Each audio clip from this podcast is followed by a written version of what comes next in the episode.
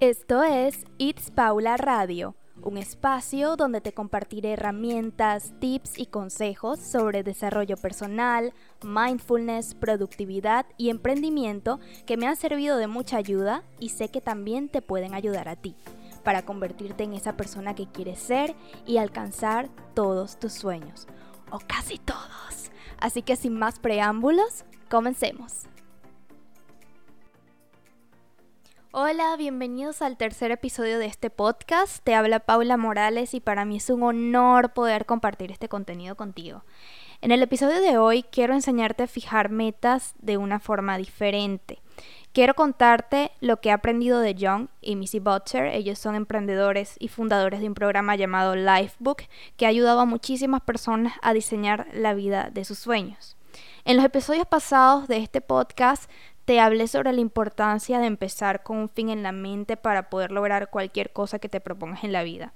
Visualizar quién quieres ser y a dónde quieres llegar. Hoy quiero invitarte a que crees una visión amplia y general de tu vida, un plan, un mapa para todo lo que quieres ser y hacer.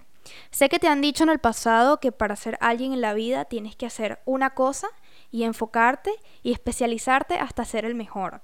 Conozco personas que son increíbles en eso que decidieron enfocarse, pero que son un desastre en otras áreas de su vida. Por ejemplo, conozco personas que han sido muy exitosas en temas laborales o financieros, pero que no han tenido la mejor condición física o tienen malos hábitos o no han tenido buenas experiencias en sus relaciones amorosas.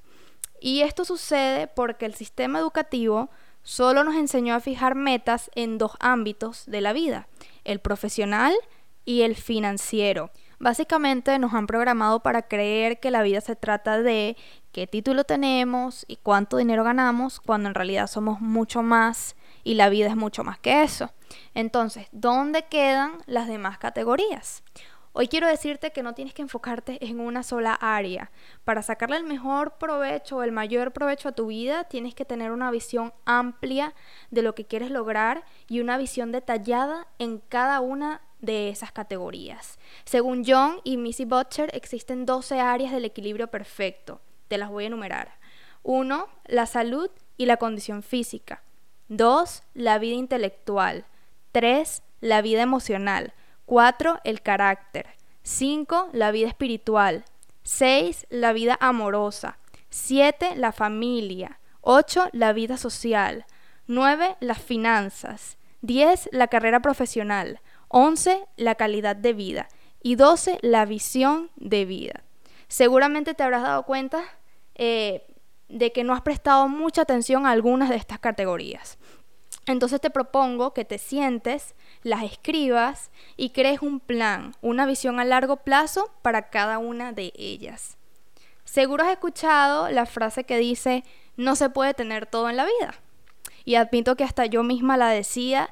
Y el detalle con esta frase es que tener todo no significa lo mismo para todo el mundo. Entonces si empiezas por definir qué es tener todo, creas una visión clara de eso, entonces podrás tener todo en la vida. Cuando yo descubrí esto, entendí que tener todo en la vida es tener un equilibrio en cada una de estas áreas. Todo lo que tienes que hacer es tomar conciencia de cada una de ellas y tomar las riendas en el asunto. Y ahora, seguro te estarás preguntando, pero ajá, ¿cómo hago yo para optimizar cada una de estas áreas de la vida? Bueno, lo primero que tienes que hacer es tomar conciencia. Después tienes que comprometerte contigo mismo o contigo misma para diseñar esa vida que sueñas. Y después, no te voy a mentir, tienes que tener mucha disciplina. Porque la única forma de lograr algo o cambiar algo es tomando acción todos los días. Entonces, tener una visión clara solamente nos da un punto de referencia, es un punto de partida para comenzar. Y es de suma importancia tenerlo porque si no, si, si no lo tenemos, ni siquiera podríamos tomar conciencia del mundo de oportunidades que hay y de todo lo que nos estamos perdiendo. Sin una visión clara del futuro, no podríamos tener una vida extraordinaria. Así que describe detalladamente tus metas en cada una de estas categorías y luego crea una estrategia en base a ello. Lo más increíble es que tener esta visión clara de todo lo que quieres para tu vida te va a dar un esquema de toma de decisiones. Vas a saber qué hacer y qué no, y poco a poco tú mismo, de tú misma, vas a ir moldeando tu vida y vas a salir de esa programación cultural que nos han instaurado.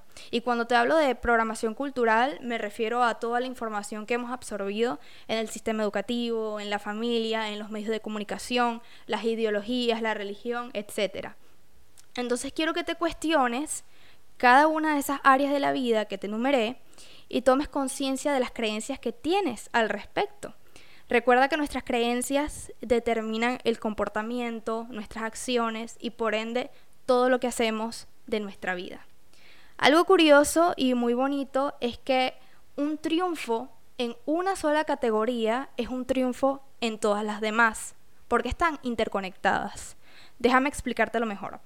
Si tú logras optimizar la visión de tu salud y condición física, entonces vas a tener mejores resultados en tu vida profesional, porque tu cuerpo y tu cerebro van a estar en un mejor estado y vas a rendir mucho más.